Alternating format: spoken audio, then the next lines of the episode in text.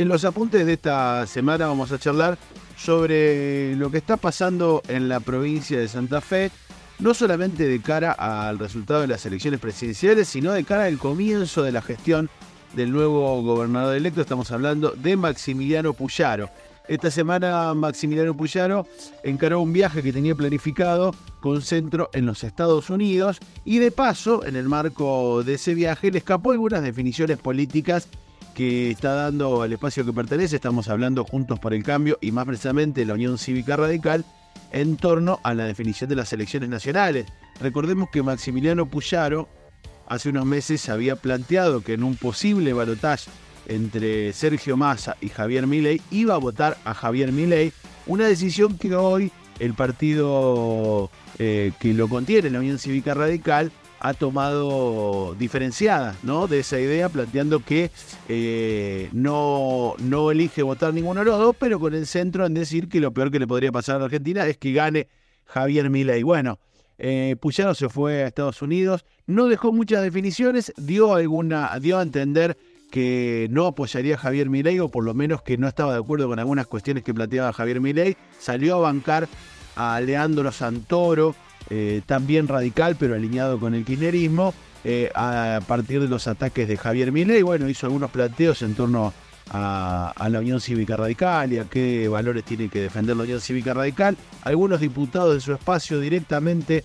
plantearon que lo que decía Milei tenía que ver más con la dictadura militar que con la democracia, con lo cual quizás más cerca de las elecciones de alguna definición, pero por el momento no lo dio. ¿A qué fue Maximiliano Puyaro, que es lo importante de esta columna? ¿A qué fue a Estados Unidos? Bueno, Puyaro eh, se fue a Estados Unidos a buscar financiamiento para algunas obras que quiere llevar adelante en su gobierno. Fue acompañado por eh, los senadores provinciales Felipe Misli y Germán Giacomino.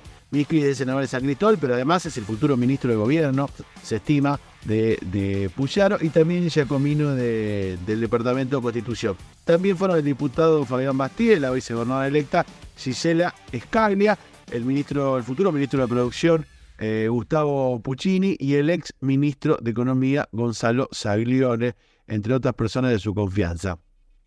¿Qué fue a hacer ayer? Fue a mantener algunas reuniones con el Departamento de Estado de Estados Unidos, el Banco Interamericano de Desarrollo, la Embajada Argentina en Estados Unidos y el Banco Mundial. Eh, van a fueron primero a Washington, después van a viajar a Nueva York para otra serie de reuniones.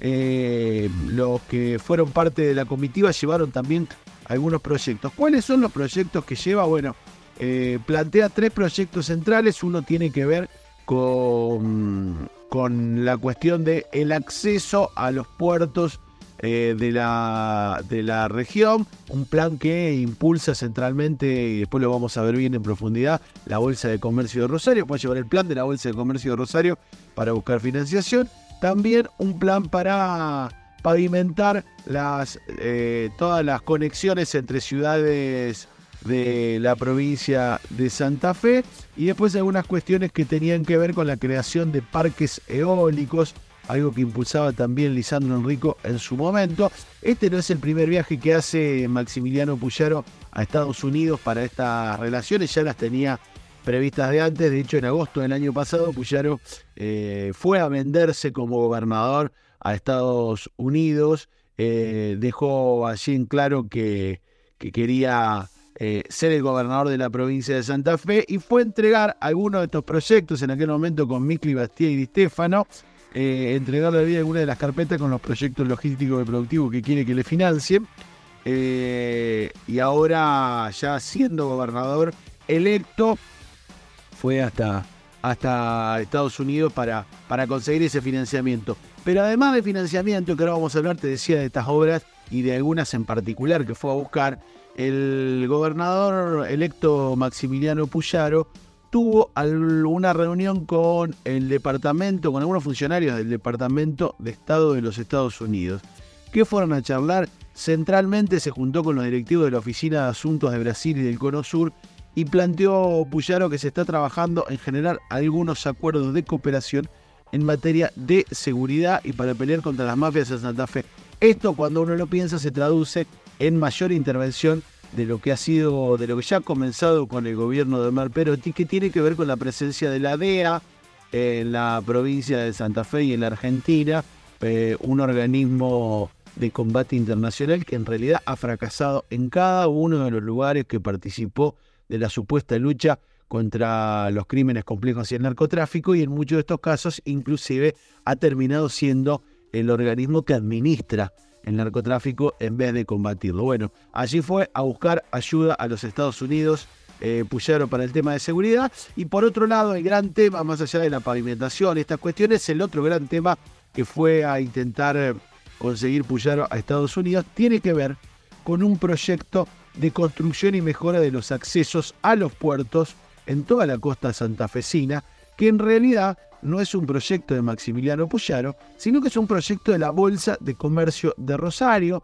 como siempre decimos, este ente que además de ser un árbitro comercial en muchas de las cuestiones, es una de las usinas ideológicas eh, de los principales monopolios agroexportadores extranjeros en nuestra región y es quien, como está claro en este caso, eh, dirige muchas veces la, orientación política y de la, de la, gestión de gobierno, no solo del gobierno de Santa Fe, sino eh, de, también del gobierno nacional muchas veces con, con la presión o con el lobby empresario. Bueno, la Bolsa de Comercio de Rosario, la, la mm, la coincidencia de Puyaro con la Bolsa de Comercio Rosero no es únicamente en este tema, sino que eh, uno puede encontrar que la orientación en general de los temas vinculados a la producción y a la exportación del, trabajo de Puyaro, del proyecto de Puyaro, tiene plena coincidencia con lo que viene planteando la Bolsa de Comercio Rosario, este representante de esta institución que representa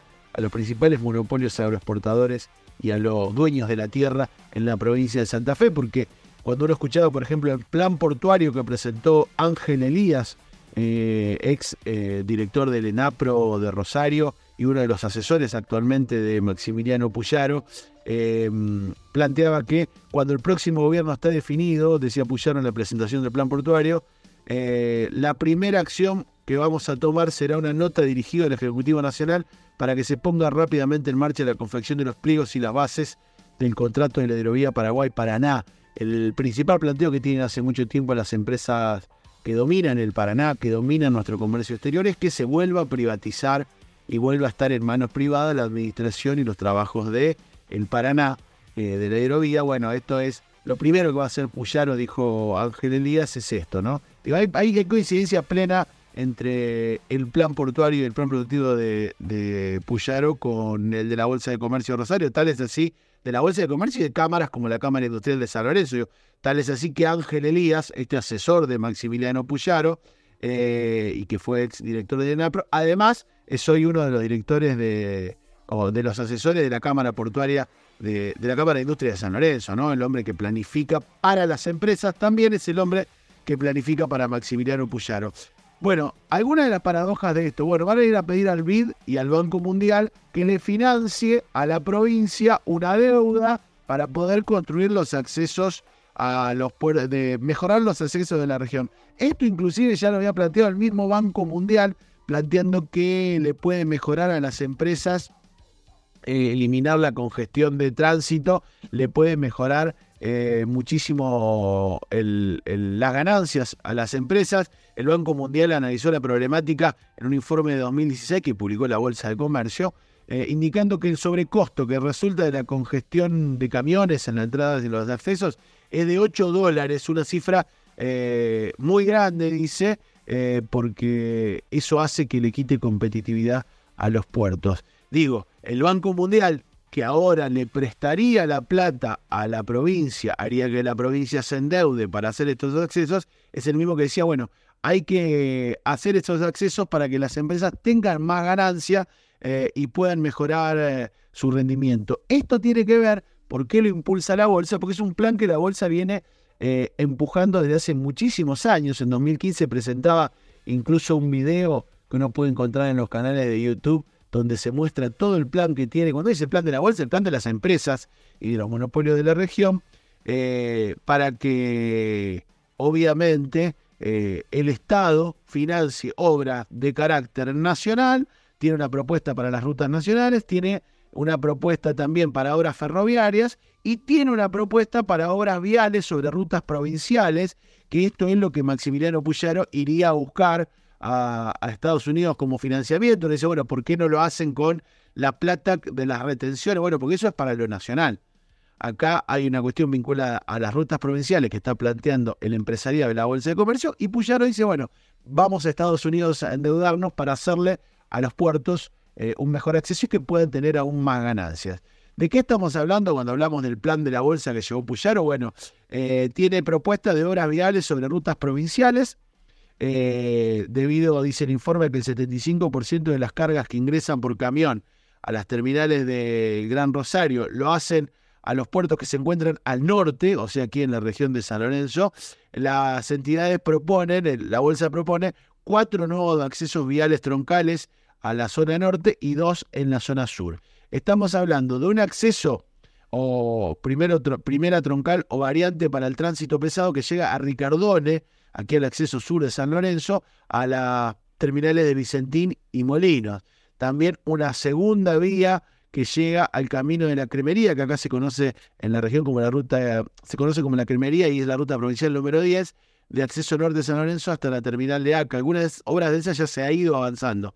Una tercera troncal variante de la cremería para acceder por calle eh, Brigadier López y una cuarta, la ruta provincial 91 para acceder a las terminales de Timbúes. Este es el plan que presentaba. Después, bueno, eso sería el norte. Después hay varias al sur de Santa Fe que tienen que ver con los ingresos a Dreyfus y a Toefer eh, y otras derivaciones viales, eh, como es el caso del tránsito pesado para el lado. Bueno, una serie de cosas que proponía al comienzo del gobierno de Mauricio Macri en la, Bolsa de Comercio de Rosario y que ahora lleva para terminar, para culminar las obras que faltan, eh, Puyaro lleva a Estados Unidos para endeudarse con el BID y con el Banco Mundial y hacerle estos accesos. Como decíamos, uno dice primero, ¿por qué no se financia con lo que manda Nación, con lo que debería mandar Nación a la provincia, eh, en torno a que es una de las provincias que más eh, aporta? Bueno, porque eso tiene que ver con rutas nacionales y en este caso son rutas provinciales.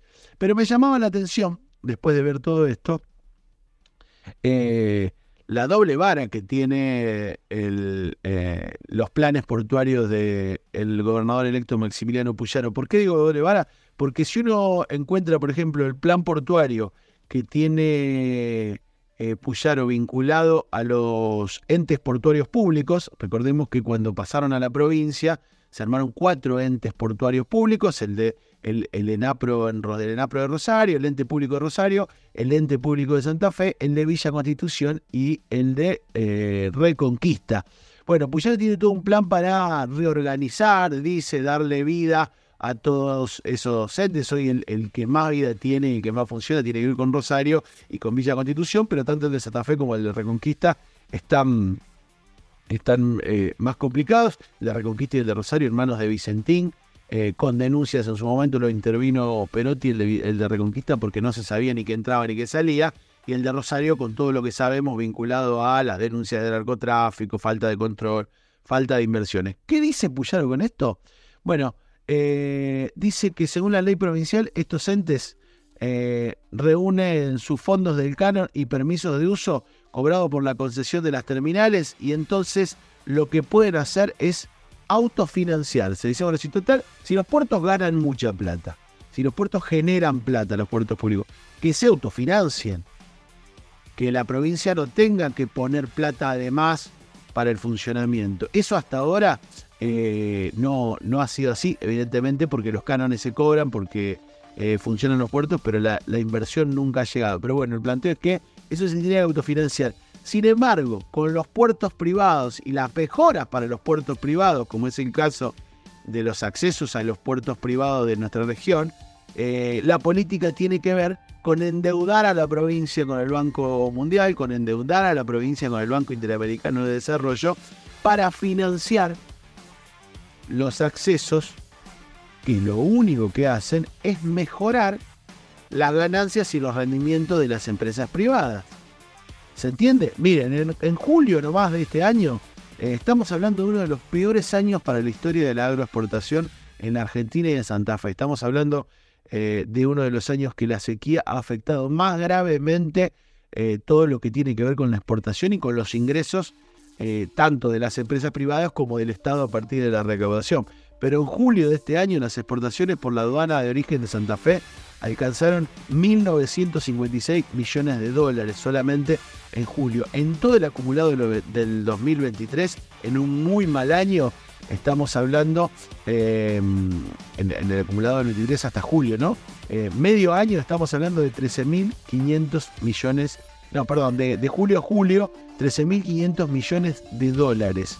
Eh, esto es en uno de los peores años, un valor de casi el 42% menos que lo del periodo anterior. Pero ¿cuál es la proyección para el año que viene? La Bolsa de Comercio de Rosario la misma bolsa que reclama un plan de obras y que le pide a la provincia, le da el plan y le pide que se vaya a endeudar, eh, prevé que el año que viene va a haber una recuperación del 56% de las exportaciones del agro en el 2024. El agro va a exportar por más de 30 mil millones de dólares. Entonces uno se pregunta, ¿por qué la provincia tiene que financiar los accesos a las empresas? ¿Por qué la provincia tiene que financiar los accesos a las empresas y los puertos públicos deben autofinanciarse o, no funcionar o funcionar mal como funcionan hasta ahora. ¿Por qué el sector que más gana en la provincia, que son las agroexportadoras, no aporta, por ejemplo, como se propuso en algún momento en la legislatura provincial, un fondo específico para mejorar los accesos? Accesos que además, muchos de ellos, como las rutas provinciales, están completamente destruidas y deterioradas por los camiones que llegan a estas terminales portuarias. ¿Por qué, piensa uno, los ciudadanos de a pie somos los que tenemos que pagar los costos ambientales, los costos de infraestructura, de la llegada de los miles de camiones, pero además el Estado es el que tiene que mejorar los accesos para que las empresas ganen ese 8 o 10% más que planteaba el Banco Mundial en el informe de 2023. Em, no está claro eh, cómo, cómo va a ser o cuál es la vara que mide eso, pero lo que sí está claro es que hay una vara para las empresas privadas, que es la que fue a llevar eh, Maximiliano Puyaro a, a, Santa Fe, y otra vara, la que piensa para los medios públicos, para los puertos públicos, que es eh, la de la autofinanciación. Veremos si este va a ser la orientación del gobierno de Maximiliano Puyaro, que es lo que parece, eh, y, que va a sostener eh, en gran parte lo que había comenzado Mauricio Macri y lo que había en su momento esbozado también Miguel Lifchit en torno a la relación con el sector agroexportador, poniendo el centro en darle los privilegios a ese sector.